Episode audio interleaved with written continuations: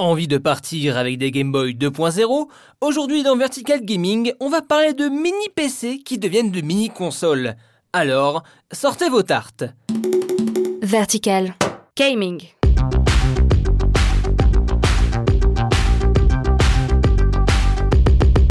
Salut, c'est Etienne et vous écoutez Vertical Gaming, votre rendez-vous hebdo consacré aux jeux vidéo. Aujourd'hui, on va parler de mini PC pour des maxi kiffs de l'enfance.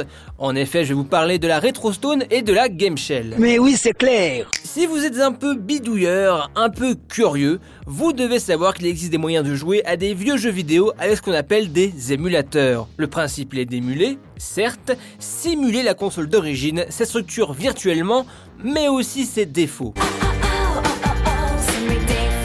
Bien sûr, l'émulation est très encadrée. Pas moyen de pouvoir jouer légalement à tous les vieux jeux car le droit d'auteur est assez dur. Je vous conseille de vous orienter vers les abandonware. Des jeux libres d'accès, après une certaine période, s'ils ne sont pas remis à la vente pour faire simple. Allez voir le site francophone, c'est très bien foutu au passage pour trouver des pépites. Bref, revenons à nos consoles, j'en ai essayé deux, la Retro du français AB Craft et la Game Shell de Clockwork Pi. Les deux ont deux philosophies différentes. La Retro Stone embarque la Retro Orange Pi et la Game Shell la Clockwork Pi 3 points. Pas forcément les processeurs les plus puissants du monde, mais ça se transporte facile et la consommation ça va. Comme dit ce proverbe chinois, maison de paille, où l'on rit vaut mieux qu'un palais où l'on pleure. La RetroStone propose un PC console tout fait. Reste plus qu'à mettre l'OS et ses jeux sur un micro SD.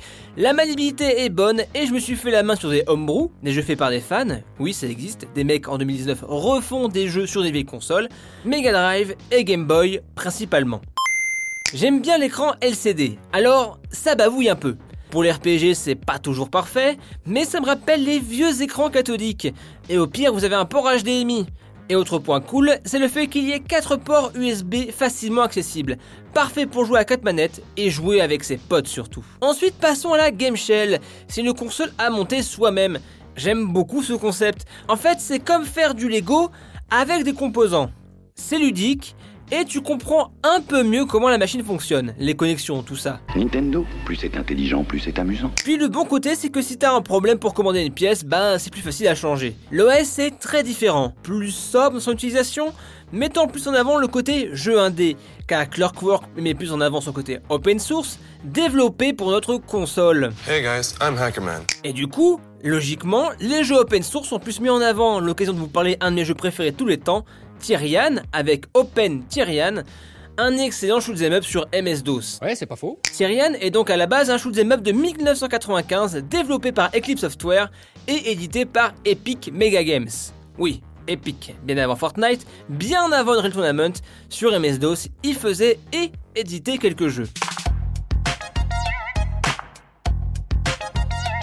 Bref, Tyrian pourrait être vu comme un shoot'em up classique avec son mode arcade, mais sur son mode histoire qui a ambiancé mon enfance. Père Castor, raconte-nous une histoire. Un mode histoire quand même assez travaillé avec des blocs de données à trouver, mais ça, gosse, bah, je pigeais que dalle.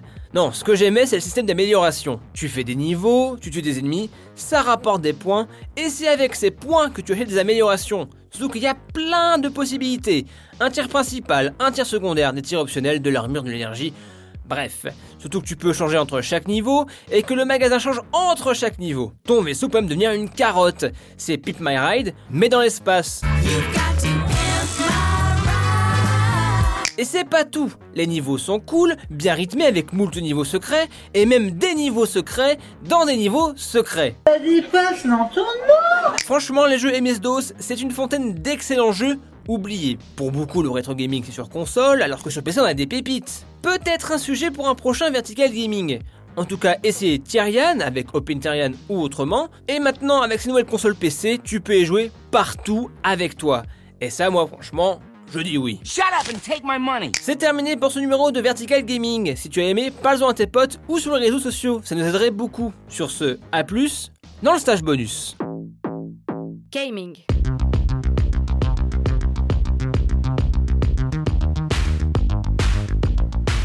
Vertical.